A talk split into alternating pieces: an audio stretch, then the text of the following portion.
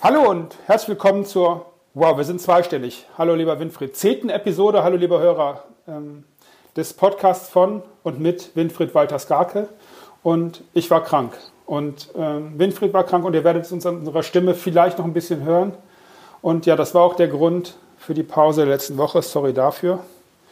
Man, man hört immer wieder, und das war der Anlass für die erste Frage, Krankheit bildet man sich nur ein, beziehungsweise richtiger, wer keine e-, Energie reingibt in diese Krankheit, der wird auch nicht krank. Und ich frage mich dann hin und wieder, ob ich da was, was falsch mache. Müsste ich das irgendwie anders wegkriegen?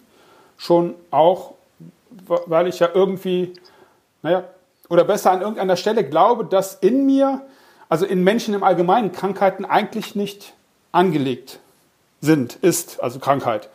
Ähm, lieber Winfried, hallo, schönen guten Tag. Was sagst du dazu? Hallo, liebe Zuhörer. Ähm, das, das springt sofort in die Kindheit. Ähm, diese Entwicklungskrankheiten, die Kinder haben, die sind ja durchaus sinnvoll, damit ähm, das Immunsystem sich ausbilden kann. Und erst kürzlich habe ich irgendwo gelesen, ein gewisses Maß an Dreck sollte man tatsächlich zu sich nehmen, ähm, um gesünder zu sein, weil der Körper immer irgendwie was braucht, dem man sich reiben kann. Ähm, ja, das sagt man mir auch oft äh, mit dieser Krankheit. Und ich ärgere mich immer drüber, wenn die Leute es mir dann so vorhalten, ja, selber schuld, wenn du krank wirst. Mhm. Ähm, wir sind halt nicht perfekt, würde ich sagen. Mhm.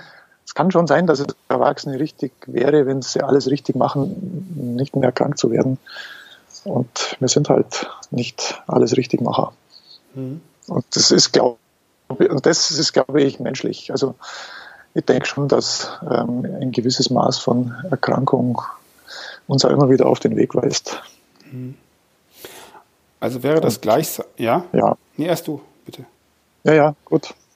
Bin fertig. ähm, also wäre, äh, und, und es geht heute um Ziele auch, wäre Krankheit, ich habe mir das ja nicht als Ziel gesetzt und genauso wie ich mir, na, vielleicht könnte ich das tun, vielleicht würde das Sinn ergeben, Gesundheit als eine Art Ziel setzen, was mich dann auch direkt zur nächsten Frage bringt, nämlich wie ist denn das mit diesen, mit diesen Zielen? Finde ich Ziele, finde ich Ziele oder finden Ziele mich? Oder wie ist das überhaupt mit, dieser, mit diesem Wort Zielfindung? Kriegt das, wenn ich mit dir zum Beispiel gearbeitet werde ich automatisch dahin gezogen oder ist mir nur klarer, wie der Weg ist? Oder ob der Weg überhaupt richtig ist? Wie, wie funktioniert das mit diesen komischen Zielen? Ja, Ziele, das ist wieder mal so ein ganz komplexes Thema.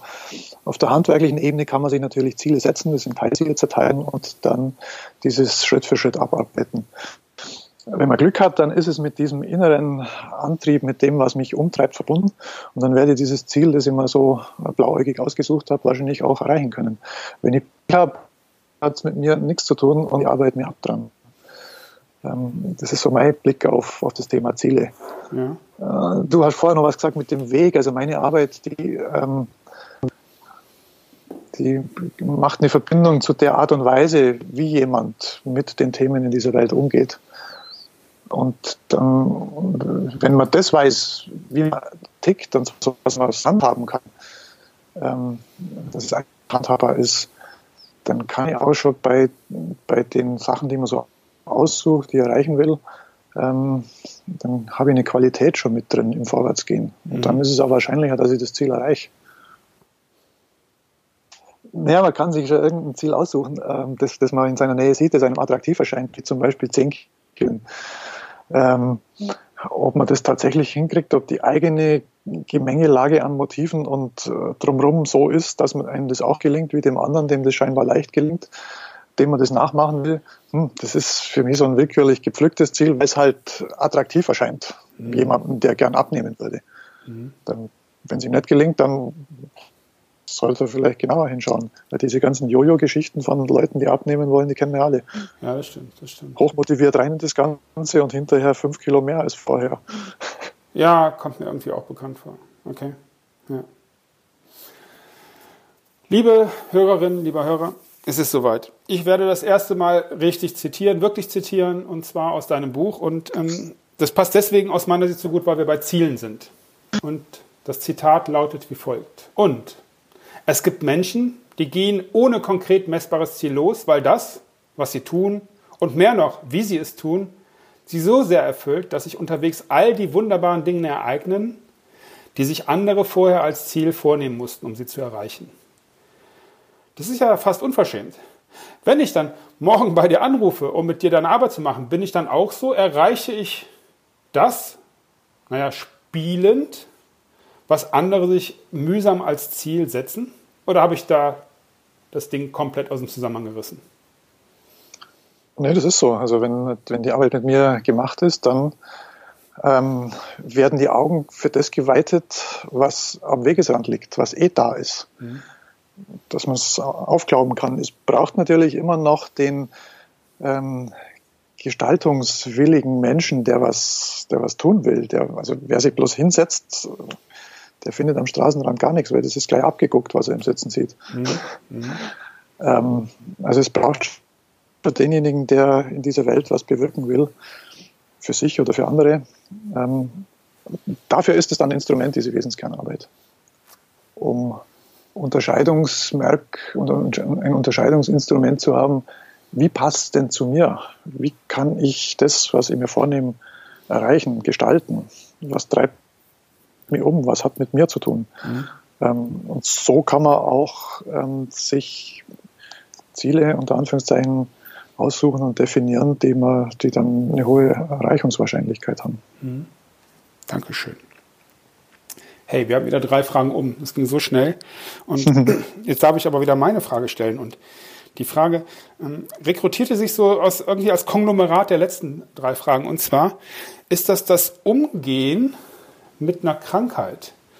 Ähm, jetzt, jetzt gibt es für mich primär zwei Möglichkeiten. Ich bin krank und ich hadere damit und ich weiß aber auf die Zähne und äh, ich sage, nein, ich bin nicht krank und ich bin zwar ein bisschen krank, aber ich habe so viele Pflichten und Aufgaben und ich mache das jetzt alles.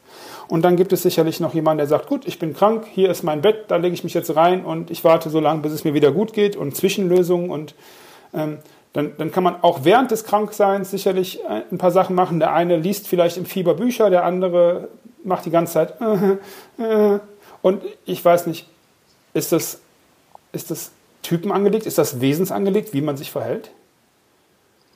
Das bestimmt. ähm, hm.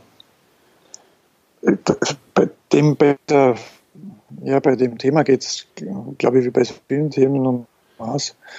Ich mache es ganz persönlich. Wenn es mich mal erwischt, was Gott sei Dank immer seltener ist, ähm, weil ich lieber aktiv als krank im Bett liege, mhm. ähm, was mir, wenn mir am Kranksein etwas gefällt, dann gefällt mir das zu spüren und zu erleben, wie die Kraft zurückkehrt, so Schritt für Schritt. Mhm. Das ist total schön.